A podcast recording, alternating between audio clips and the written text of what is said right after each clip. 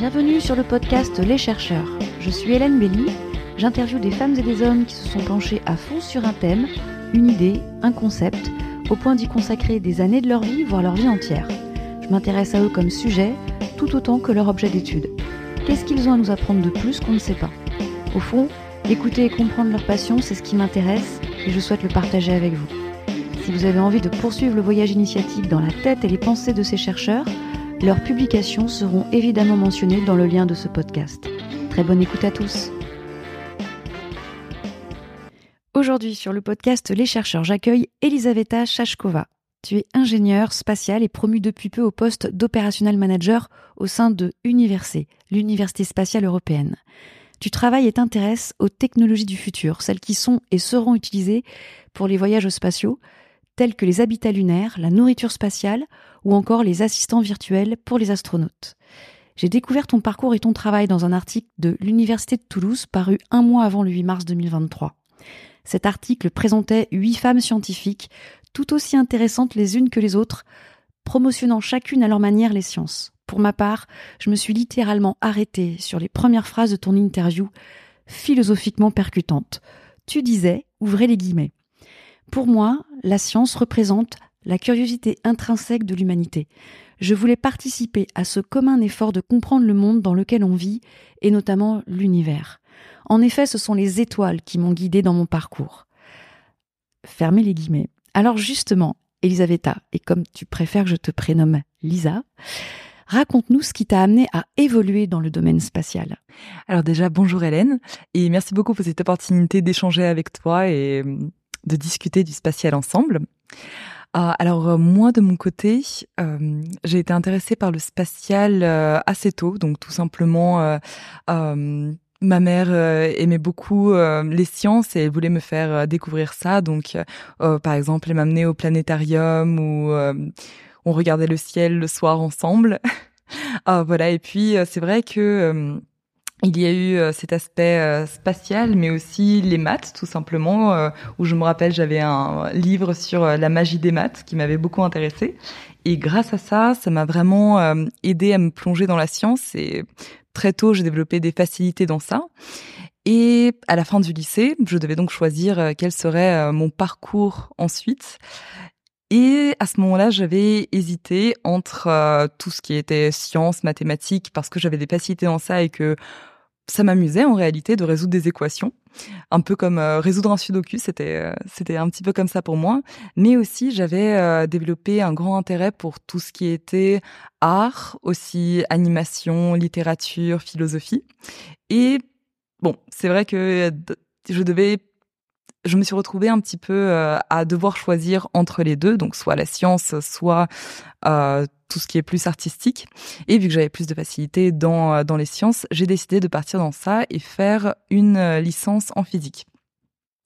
Voilà, donc j'ai fait ma licence en physique à l'université de Strasbourg et encore une fois, à la fin, il fallait choisir quel type de master je voulais faire. Euh, et j'ai regardé donc un petit peu les cours que j'avais eus, euh, donc euh, physique, statistique, l'optique, ce genre de choses-là. Et après, il y avait l'astrophysique. Et c'est vrai que tout ce qui est étoile, c'est toujours extrêmement inspirant. Et je me suis dit que le mieux que je puisse faire avec mes études de physique, c'était du spatial.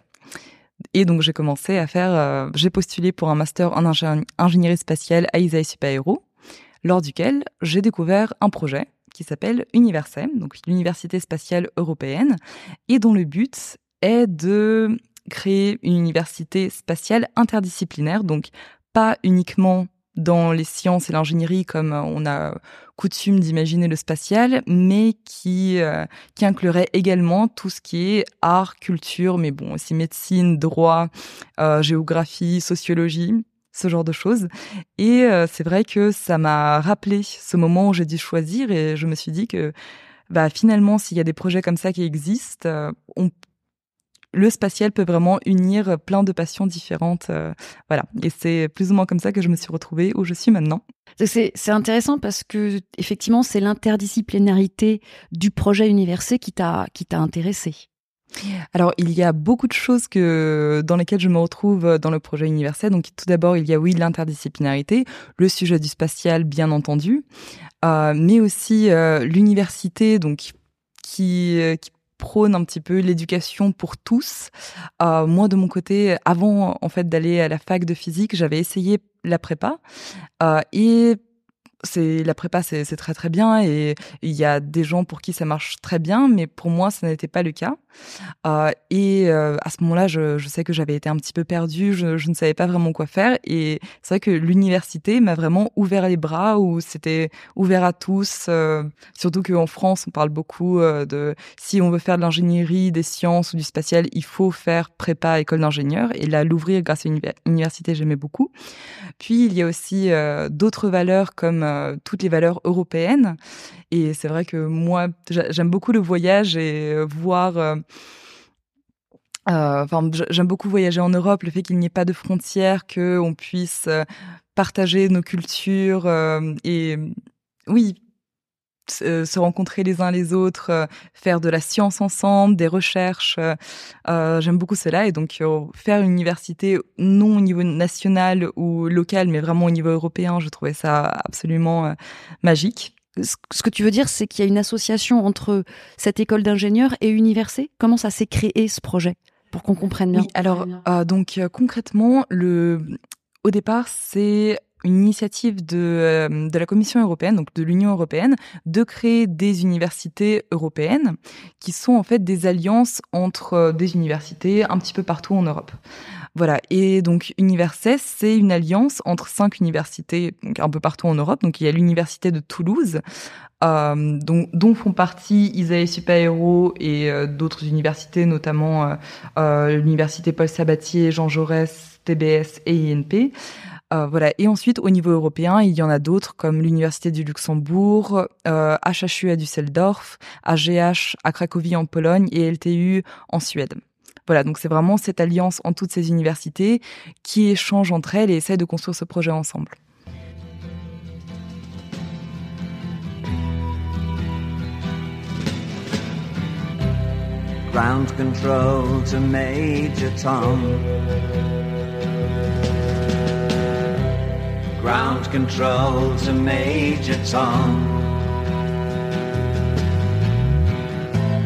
Take your protein pills and put your helmet on.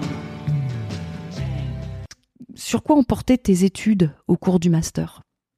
C'est un, donc, un master en ingénierie aérospatiale qui a plusieurs majeurs, donc spécialisation, et moi je me suis spécialisée dans les systèmes spatiaux ce master permet vraiment de donner une idée euh, pas générale, mais vraiment une overview de tout ce qui se passe euh, pour, dans le spatial et les systèmes spatiaux. Donc, par exemple, on avait des cours de droit spatial, mais aussi de tous les sous-systèmes d'un satellite. Euh, il y a aussi des cours de médecine spatiale, par exemple. Et d'ailleurs, euh, c'est un cours universel. euh, mais voilà. Et donc, lors de ce master, on a ces différents cours-là et après, on peut les appliquer dans sur un projet de recherche, tout d'abord, et après en stage. Et moi, mon projet de recherche, ça a été euh, avec l'équipe SpaceShipFR au CNES, et ensuite j'y ai aussi fait mon stage. Euh, et donc, euh, dans ce dans cette équipe SpaceShipFR, j'ai travaillé sur les technologies du futur dont auraient besoin les astronautes pour aller tout d'abord sur la Lune et sur Mars. Enfin, je dis astronautes, après ça peut aussi être des robots ou euh, des intelligences artificielles pour aller dans l'espace. Euh, là, tu y travailles toujours en fait au sein de Université. Ce que tu me décris là, c'est ça reste euh, toujours le même la même fonction, le même travail? Ah, donc euh, le Spaceship FR, au départ, donc c'est euh, une initiative euh, du CNES pour travailler ces technologies spatiales. Mais pour revenir au tout début, à un moment, toutes les agences spatiales du monde, ou presque toutes, se sont réunies pour décider qu'est-ce qu'on va faire pour l'exploration spatiale dans les prochaines années. Et justement, ça s'appelle l'ISECG, um, International Space Exploration Coordination Group, dont font partie la NASA, l'ESA, le CNES par exemple. Euh, et donc ils se sont mis d'accord sur certains objectifs qui sont d'aller sur la Lune puis sur Mars et sur la roadmap. Donc qu'est-ce qu'il faut faire pour y arriver? Euh, et l'ESA, donc a regardé cette roadmap avec toutes les technologies qu'il fallait développer. Et pour développer ces, technologies, a créé le groupe expert qui chapeaute les équipes Spaceship. Donc, il n'y a pas seulement le Spaceship FR, mais il y a aussi le Spaceship EAC qui a été le premier à être créé, donc euh, euh qui est EAC euh, e pour euh, European Astronaut Center, qui se trouve en Cologne en Allemagne, donc ils sont très liés. et il y a aussi le Spaceship EXAT en Angleterre. Voilà, et donc chacune de ces structures travaille sur différents aspects euh, de cette roadmap technologique pour aller sur euh, la Lune et sur Mars. Voilà, et donc euh, l'un de ces aspects, c'est l'énergie. Donc ça a été la première thématique sur laquelle j'ai travaillé lors de mon projet de recherche, et plus particulièrement à comment avoir de l'énergie pour un habitat lunaire. Parce que bien évidemment, on ne peut rien faire sans, énergie. C'est beaucoup de panneaux solaires et de batteries.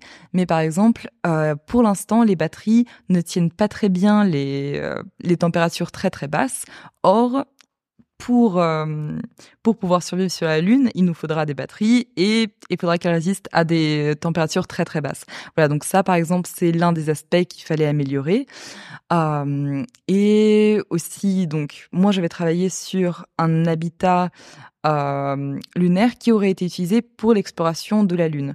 Voilà, donc pour l'instant, il y a déjà des idées d'habitat pour quand on arrivera tout juste, voilà, pour survivre quelques jours, euh, euh, comme euh, par exemple ceux qui ont été utilisés pour les missions Apollo et qui seront bientôt utilisés pour les missions Artemis.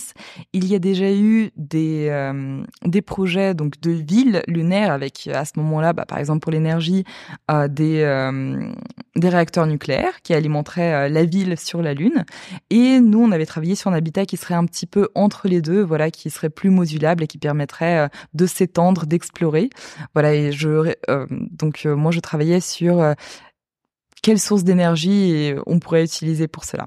Ça, ça a été mon premier sujet. Et c'est à ce moment-là que j'ai vraiment commencé à m'intéresser sur le vol habité, même si euh, ce qui je travaillais sur un sujet un peu plus technique.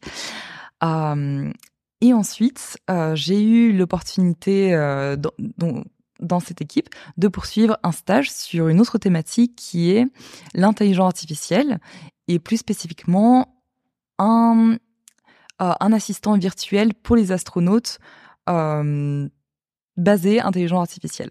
Euh, et sur lequel j'ai commencé à travailler avant euh, l'émergence de, chat, de ChatGPT et j'aurais pas pu imaginer que on aurait un agent conversationnel aussi rapidement déjà, même si pour l'instant celui-ci il est il est sur Internet avec euh, tous les serveurs, donc on a besoin d'Internet pour l'utiliser. Or, sur la Lune, euh, ça n'aurait pas été possible.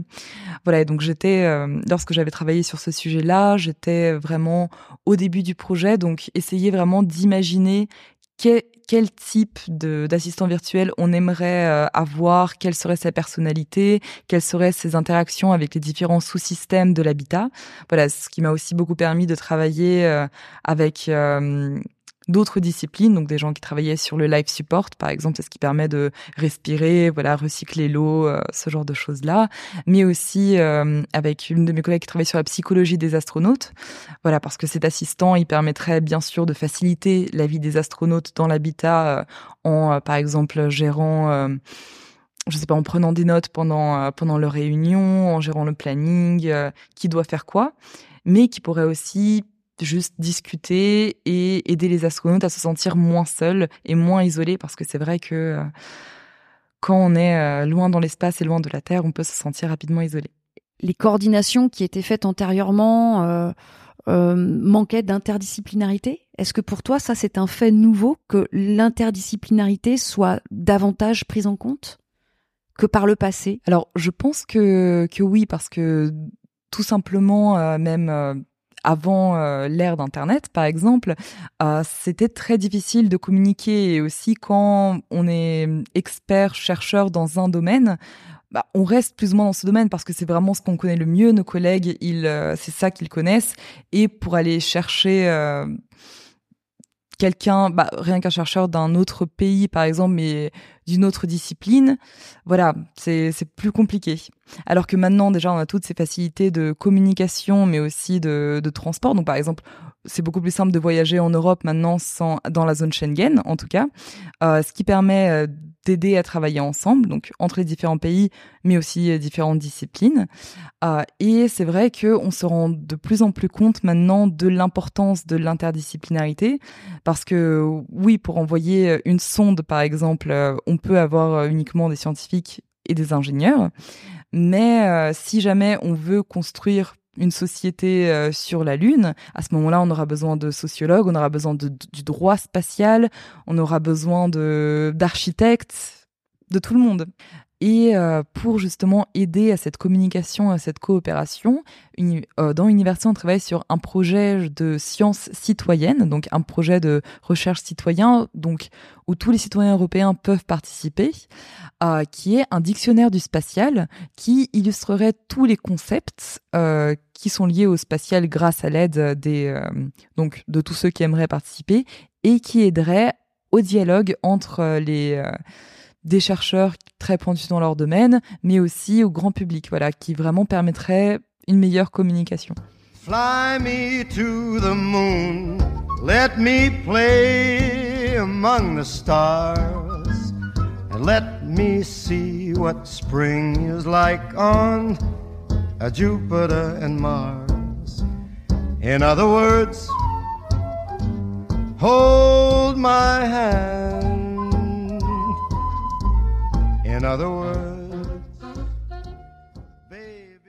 Justement, c'est quoi les enjeux de l'exploration spatiale européenne là dans les prochaines euh, années à venir?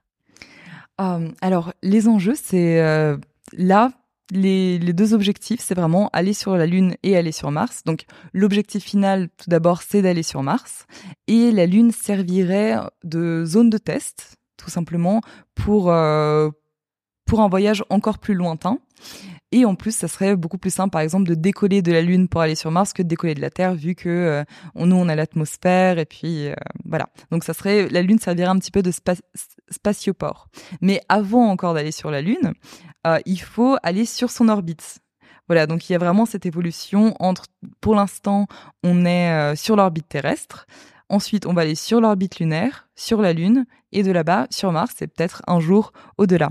Voilà. Et le, but, c'est que tout simplement, à chaque fois que euh, qu'on va, qu'on découvre un nouvel environnement, un nouvel espace, ça nous permet d'essayer de nouvelles technologies qui très souvent retombent sur Terre, mais aussi de comprendre, de comprendre différents aspects euh, de, par exemple, de l'histoire de, de, de, la formation euh, du système solaire. Et ce qui peut nous aider aussi à comprendre bah, le futur de la Terre, le, passé de la Terre et prendre plus soin de notre planète. Toi, tu te focalises aussi sur le vol habité. Tu peux nous et aussi sur le facteur humain. Tu fais l'association, l'articulation des deux termes, tu peux nous, nous aider à comprendre ce que toi tu entends par vol habité, enfin avec euh, toutes tes connaissances scientifiques, euh, et euh, le facteur humain. Qu'est-ce que c'est? Au départ, le facteur humain est très développé dans tout ce qui est donc l'aéro de l'aérospatial, donc avec les avions. Donc dans ce domaine, euh, il y a beaucoup de choses qui ont été automatisées depuis les premiers avions et le rôle de l'humain est plus passé pas de commandant mais plutôt observateur pour vérifier que le système marche bien. Euh, voilà. Et euh, c'est vrai qu'avec toutes les automatisations, très souvent maintenant l'erreur est humaine. Et le facteur humain ça explore comment est-ce qu'on peut réduire cette erreur humaine. Donc euh, c'est vraiment comprendre comment marche le cerveau, l'attention, la fatigue. Euh, voilà, et donc au départ ça a été développé dans les avions. Et c'est vrai que c'est un concept qui est essentiel dans euh, dans le euh, dans le spatial parce que à ce moment-là c'est juste quelques hommes qui sont entourés de machines où tout est automatisé et c'est très important de comprendre comment marche le cerveau pour pouvoir mettre en place des, des contre-mesures pour que les astronautes aillent mieux. Dans tes recherches aussi appliquées, tu, parles de la nourriture euh, spatiale. Euh, là aussi, petite focale sur, euh, sur cet élément-là. quelles sont les avancées ou quels sont les projets, les objectifs autour de ce thème, la nourriture spatiale? Tout simplement, vu qu'on essaye d'aller de plus en plus loin, et par exemple, si jamais on va sur Mars, euh, c'est très difficile de prendre toute la nourriture dont on aura besoin directement parce que le le coût d'un lancement, ça, ça coûte vraiment en termes de masse à lancer. Voilà, et puis c'est pas très intéressant pendant deux ans, donc ça serait plus ou moins le le donc environ 500 jours, ça serait le voyage dont, dont on aurait besoin pour aller sur Mars et revenir et manger des conserves pendant euh, ces 500 jours, ça peut être compliqué, comme l'ont montré certaines euh, missions analogues sur Terre, notamment Mars 500. Euh, voilà, et donc euh, c'est vrai que la nourriture est un aspect extrêmement important dans la vie de tous les jours, un aspect culturel également. et donc c'est quelque chose qui peut justement apporter du réconfort à l'astronaute euh, et être bon donc pour la santé mentale et aussi pour éviter la dépression liée à l'isolation et aux conditions très stressantes.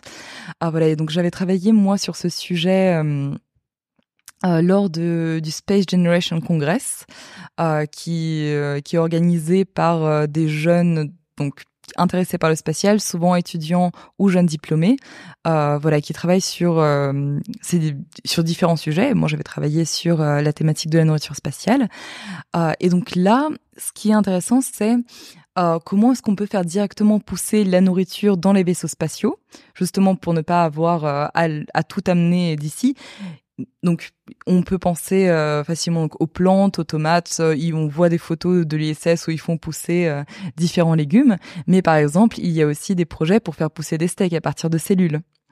Voilà. Et ce, type de, de, recherche, ça permet, ça a aussi des retombées très importantes sur Terre, puisque ça peut aider à faire pousser bah, des légumes dans des zones euh, dans lesquels c'est beaucoup plus difficile. Donc par exemple désertique. Et bon, avec le réchauffement climatique, euh, on aura beaucoup plus euh, de ce type de zone-là. Voilà, il y a aussi, bon, si on fait pas pousser les légumes, par exemple, et qu'on amène des choses de, la terre, il y a aussi toutes les problématiques de conservation. Comment est-ce qu'on peut, on peut conserver longtemps la nourriture, mais aussi de pollution parce que euh, y a pas mal de nourriture bah, pour être conservée et mise sous, plastique. Sauf que lorsqu'on est dans le dans l'espace, bah, on peut pas avoir beaucoup de déchets parce que voilà, c'est on peut on peut pas vraiment amener beaucoup et on peut pas juste sortir la poubelle. Il y a un camion poubelle qui vient le chercher.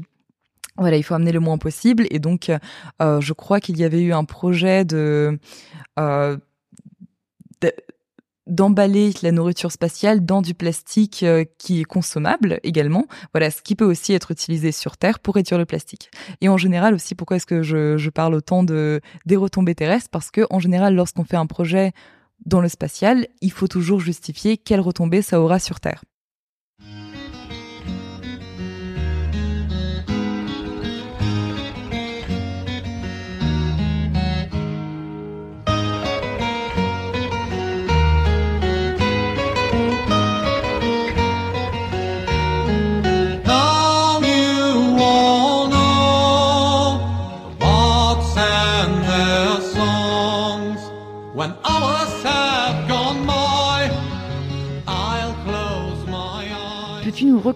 Recontextualiser, toi, dans ton domaine, ce que tu entends par assistant virtuel Tu l'as dit au début, mais euh, j'aimerais bien que tu reviennes là-dessus parce que c'est intéressant. Euh, euh, donc, on pense à l'intelligence artificielle, évidemment, assistant virtuel, mais très concrètement, comment, à quoi l'assistant virtuel va, en quoi l'assistant virtuel va être utile à l'astronaute?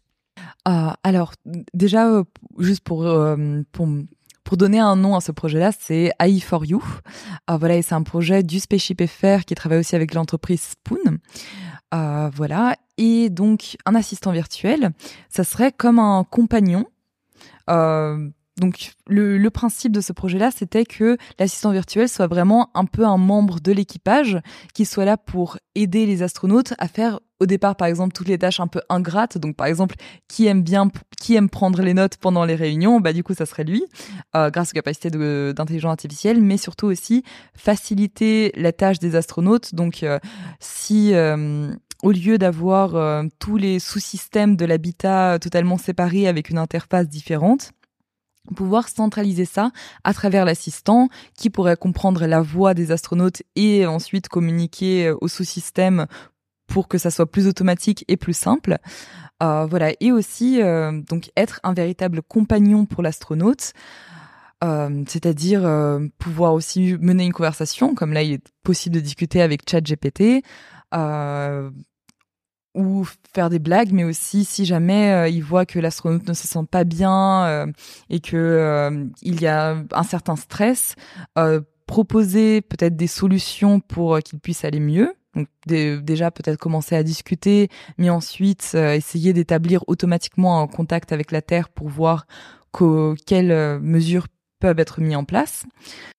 En fait, Lisa, là, ce que tu décris de l'assistant virtuel, ça me fait penser à un film Prometheus de Ridley Scott, je sais pas si, ou d'autres films de science-fiction, où euh, dans ces films-là, on, on a conscience qu'il y a l'assistant euh, virtuel, euh, c'est tu vois, c'est une voix qui parle dans le vaisseau spatial, qui indique euh, à l'astronaute où en sont les métriques du, du, du véhicule spatial, si voilà, on est en mesure de continuer le voyage intersidéral, etc.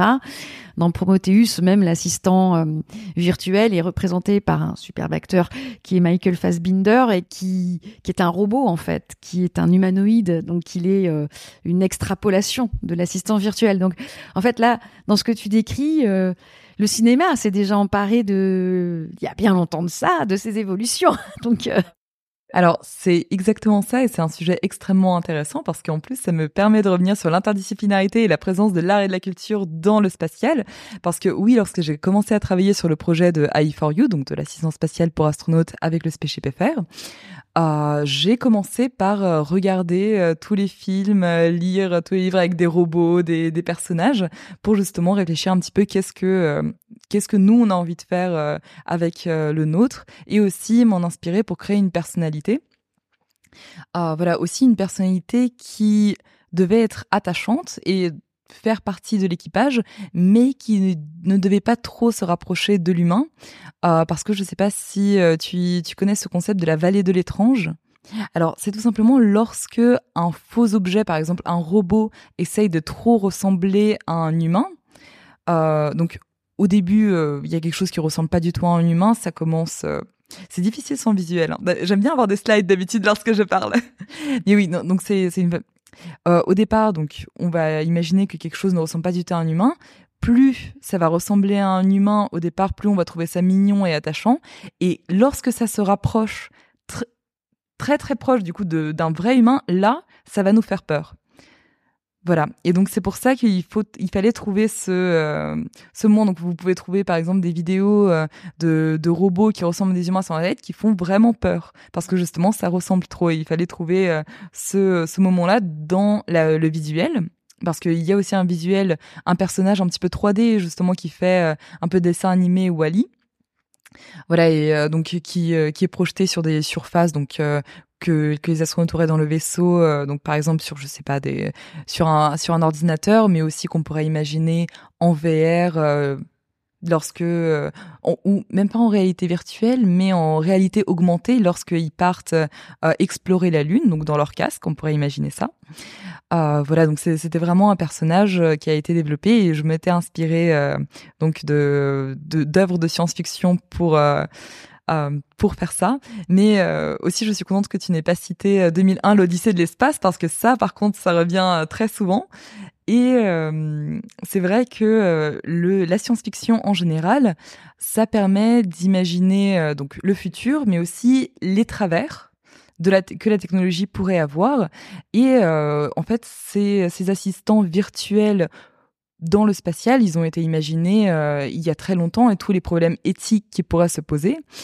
Et ça, en fait, c'est aussi pour ça que l'interdisciplinarité pour moi est très importante dans le spatial, c'est que ça a été les premières, les premiers laboratoires où on essaye différentes idées technologiques avant de les mettre en place. Euh, là, avec l'intelligence artificielle, ça nous permet de faciliter le travail de créer de plus en plus de technologies. Et finalement, ça avance tellement vite que souvent c'est difficile de se poser et de réfléchir aux conséquences de ces technologies et euh, leur aspect éthique. Et c'est pour ça que, par exemple, euh, la science-fiction, ça a beaucoup aidé à faire ça. Donc, on a déjà des des auteurs qui ont travaillé sur ces thématiques, qui ont échangé avec des chercheurs de l'époque, qui ont avec des philosophes, euh, des des, experts en, en, technologie de l'époque pour travailler sur ces questions-là. Et là, on peut les utiliser maintenant. Ah voilà, donc euh, c'est aussi pour ça que c'est très important et aussi pour pour parler des, laboratoires d'innovation au sein des œuvres de science-fiction. Par exemple, le premier satellite géostationnaire, il a été théorisé dans un livre de science-fiction. alors justement là avec ce que tu peux voir de ChatGPT, de la façon dont les gens accueillent ChatGPT, comment, comment tu conduis tes réflexions autour de, de, cet outil? Si il est, il est enfin, si cet outil euh, contribue à, ta propre roadmap euh, et travail de coordination Alors, je pense qu'en général, ChatGPT est un outil incroyable qui peut euh, donner pas mal de, de premières voix. De... Donc, pour moi, ça serait vraiment un petit peu comme une recherche Google, mais beaucoup plus poussée, qui peut donner plus des détails, mais par contre, qui ne donne pas directement les sources. Donc, ça peut... C'est un excellent outil pour commencer des recherches. Donc, euh, par exemple, on peut lui demander différents... Euh, euh, je, je l'ai même utilisé pour ma roadmap, donc pour lui demander, par exemple, quels sont, selon toi, ChatGPT, les principaux sujets spatiaux de dont on aura besoin dans le futur. Voilà, et ça donne une première idée, mais ensuite, il faut explorer euh, chaque idée par elle-même et aller au fond des choses et toujours trouver euh, euh, les sources et tout bien vérifier. Je pense que c'est ça qu'il faut faire maintenant avec attention, c'est savoir que ça reste un outil et pas encore un compagnon et un être humain qui, bon, même si quand un être humain te parle, il faut aussi toujours vérifier. Je voulais te demander pour, euh, euh, je voulais te demander, bon, c'est un peu les, les, les questions euh, du moment parce qu'elles ont du sens aussi euh, à être posées. Est-ce que tu as rencontré des difficultés dans ton parcours scientifique, soit parce que tu es une femme, ou et soit parce que tu es de nationalité russe? Alors euh, ça, c'est quelque chose qui a un petit peu changé euh, par rapport à la conversation qu'on avait eue il y a un mois ou un petit peu plus, je sais plus exactement.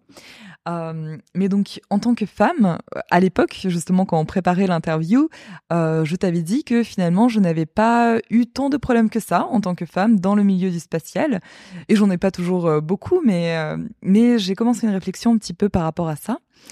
Euh, c'est que bah, quand j'étudiais dans le domaine du spatial, actuellement, il y a beaucoup d'opportunités pour justement euh, pour les femmes dans le spatial. Et souvent euh, euh nous on est encouragé à à faire plus de sciences et euh, on a des opportunités aussi pour d'expression vraiment d'interview bah, par exemple tu avais découvert mon profil lors de l'interview pour la journée de la femme en sciences ah, voilà, et c'est vrai que euh, j'avais j'avais vraiment eu que des expériences positives. Et là, donc, je, je suis arrivée il n'y a pas si longtemps euh, dans le domaine professionnel. Euh, et je me suis rendu compte, justement, surtout lors de ces derniers mois, que les choses sont quand même différentes. Ce n'est et je ne pense pas que ça soit une une attitude vraiment comment on dit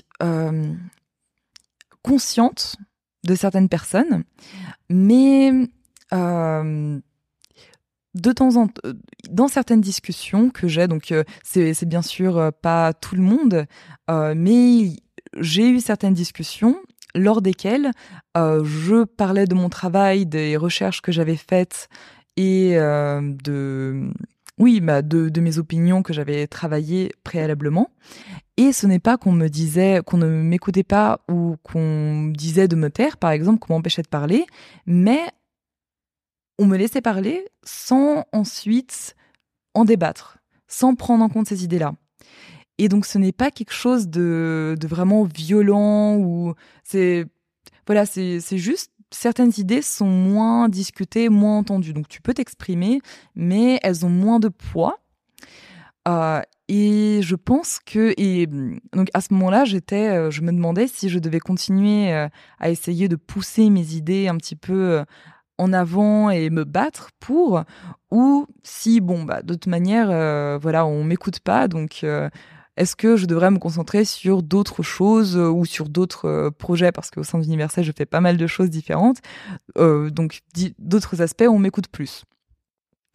voilà. Et à ce moment-là, j'étais tombée sur une vidéo sur un petit peu le sexisme dans le milieu spatial, où bon, il y avait des histoires de vraiment de sexisme assez violents, mais j'étais tombée aussi sur euh, cette idée comme quoi les, les femmes arrêtent de, à un moment de, de s'exprimer juste par fatigue, parce qu'elles ne sont pas écoutées et qu'elles abandonnent. Et c'est vrai qu'à ce moment-là, j'avais, euh, bah, ça m'avait donné envie de continuer à me battre pour mes idées. Et tant pis, même s'il fallait les répéter plusieurs fois, même s'il fallait ajouter des, arguments, encore plus, bah, continuer à convaincre. Et je pense que ce n'est pas quelque chose d'intrinsèque à la science et au spatial, c'est juste des et ça vient pas de ces personnes-là non plus qui ne veulent pas écouter, mais tout simplement euh, c'est avant il y avait peut-être moins de femmes ou c'est des personnes qui sont là depuis très longtemps et qui écoutent plus leurs idées que celles des nouveaux arrivants. il y a de plus en plus de femmes dans le spatial actuellement, donc ces personnes-là peut-être écoutent plus les idées de personnes qui sont là depuis longtemps. Or, il n'y avait pas des, femmes à l'époque. Euh, voilà, et je pense que c'est en train de changer, mais que surtout, il faut continuer à se battre pour euh, ces idées et ne pas baisser les bras. Voilà.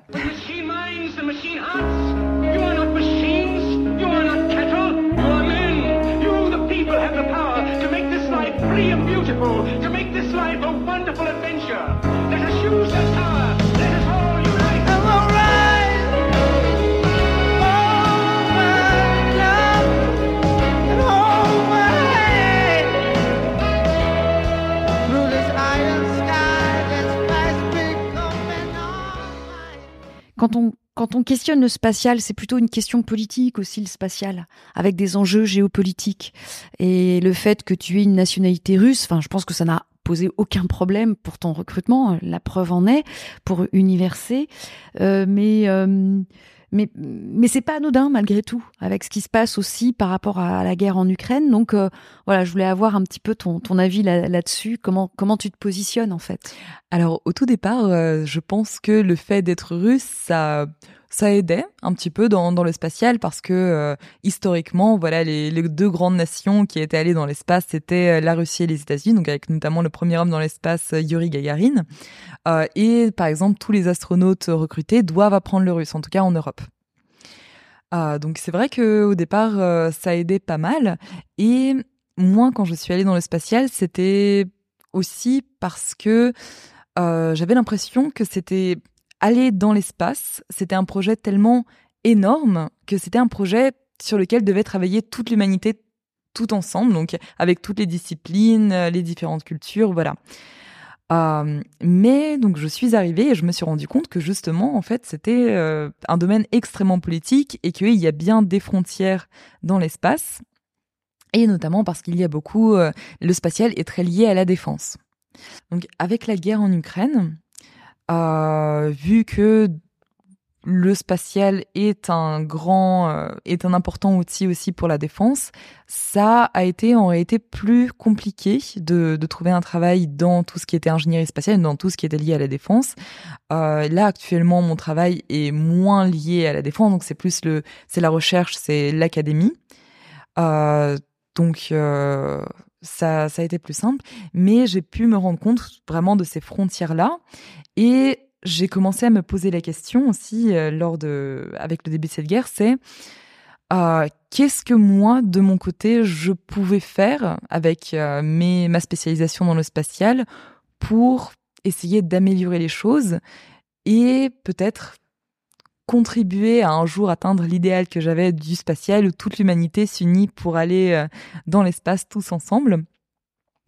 Euh, et c'est à ce moment-là que à mon euh, à mon intérêt pour le vol habité s'est ajouté un autre. C'était vraiment la coopération internationale dans le spatial. et c'est vrai que j'ai là je réfléchis peut-être à essayer de créer un sujet de thèse sur comment l'exploration spatiale peut être un outil, en fait, un vecteur de paix pour unir des pays dans un projet commun. Voilà, et notamment ça serait l'exemple, euh, essayer de si jamais l'Europe et la Russie vont ensemble dans l'espace, que ça puisse les unir euh, et euh, que finalement il n'y ait pas besoin de faire de la guerre. bah pour moi vraiment aller dans l'espace c'est tellement c'est quelque chose de très humain qui regardait les étoiles et réfléchit à notre place dans l'univers, essayer de comprendre où est-ce qu'on est, pourquoi on est. C'est quelque chose qui nous parle vraiment au fond de nos cœurs.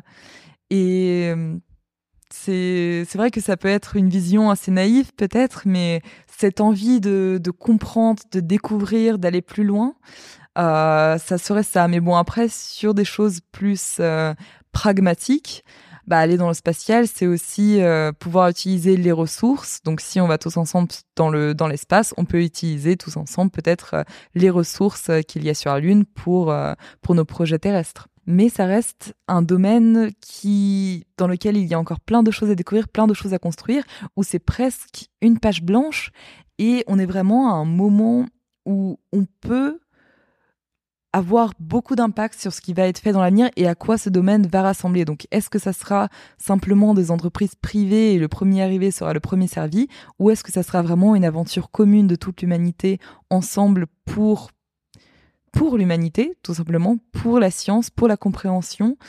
Euh, c'est à nous de décider euh, ce que ça va être, et c'est pour ça que euh, c'est aussi un domaine qui m'intéresse beaucoup. Ouais, mais c'est extrêmement intéressant ce que tu viens de dire là. C'est très, ça ramène à la philosophie de ta de la phrase que tu que tu as exprimée lors de l'interview pour l'université de Toulouse. Pour conclure euh, cette interview, je, pose toujours la question en, fin d'interview à, tous les les, les, les, chercheurs et les chercheuses. Et quand j'entends, quand j'utilise ce mot-là et ce titre-là, c'est c'est les personnes qui cherchent et qui creusent les idées, qui les fouillent. Enfin voilà, on n'est pas forcément dans dans le, le, le, docteur ou la doctoresse qui a obtenu euh, une thèse. Hein, voilà. Mais tu disais que tu avais pour projet aussi de, de conduire une thèse prochainement. Bon, es, es, une chercheuse dans, dans l'âme, on va dire comme ça. Euh, si tu devais résumer là, à ce moment-là de ta vie, de ta carrière, ton voyage d'exploration personnelle et scientifique, en, quelques mots, quel, euh, quel serait ce, résumé? Je pense que ça serait expansion. Parce que je pense que et d'ailleurs, je, l'ai déjà euh, lu euh, dans différents endroits. C'est un concept assez clé. C'est lorsque on va dans une direction et on pense au départ tout connaître, à chaque fois qu'on arrive à un certain point, on voit qu'en fait, il y a encore dix mille choses à apprendre. Et c'est un petit peu ce dont je me rends compte tous les jours dans ma vie personnelle aussi, parce que euh, ce que, ce que j'essaye de faire euh, dans ma vie personnelle, c'est essayer de comprendre un peu l'humanité à travers mes propres expériences. Et mais en fait, pour moi, c'est aussi ce que l'humanité fait en allant, par exemple, en utilisant l'expérience spatiale. Et à chaque fois qu'on va, euh, bah, les chercheurs aussi euh, vont très profondément dans un sujet, ils voient qu'en fait, il y a tellement de choses encore à comprendre. Euh, et lorsqu'on va aller dans l'espace, c'est ce qui va se passer. Quand on ira sur la Lune, on verra encore dix mille choses qu'on n'aura pas encore vues de la Terre et ça sera pareil pour Mars. c'est pour ça qu'on doit aller de plus en plus loin pour comprendre le plus de choses possibles, mais aussi ne, pour voir pour rester humble par rapport à tout ce que euh, tout ce qu'on a encore à découvrir. Et euh, par exemple il y a cette photo de euh, de la terre prise de très loin où on voit à quel point on est petit par rapport par rapport au reste de l'univers et on comprend que on sait encore si peu de choses. Alors pourquoi est-ce que on devrait se, restreindre, on a encore tellement de choses à découvrir, pourquoi est-ce que on s'arrête à se faire la guerre sur cette planète-là alors que juste on peut continuer à explorer, à apprendre de nouvelles choses? C'est une super, euh, c'est une super conclusion. Et moi je suis euh, euh, ravie d'avoir eu l'opportunité, la chance que tu sois face à moi en réalité augmentée, au-delà de ton interview lue il y a quelques mois de ça, parce que tu, tu m'aides à comprendre euh, la, la, de manière plus humaine, effectivement, les enjeux de l'exploration spatiale. Je, je n'avais pas cette connaissance-là, en fait. Euh, donc, euh, donc, écoute, merci à toi pour, pour cet échange. Ça a été super intéressant. Merci beaucoup. Merci, Hélène. Merci d'avoir écouté le podcast Les chercheurs. Épisode à partager si le cœur vous en dit. Je dirais même plus, à liker pour que sa vie soit longue. Merci d'avance pour vos appréciations étoilées qui feront grandir le podcast et son concept. À très vite pour de nouvelles aventures avec les chercheuses et les chercheurs.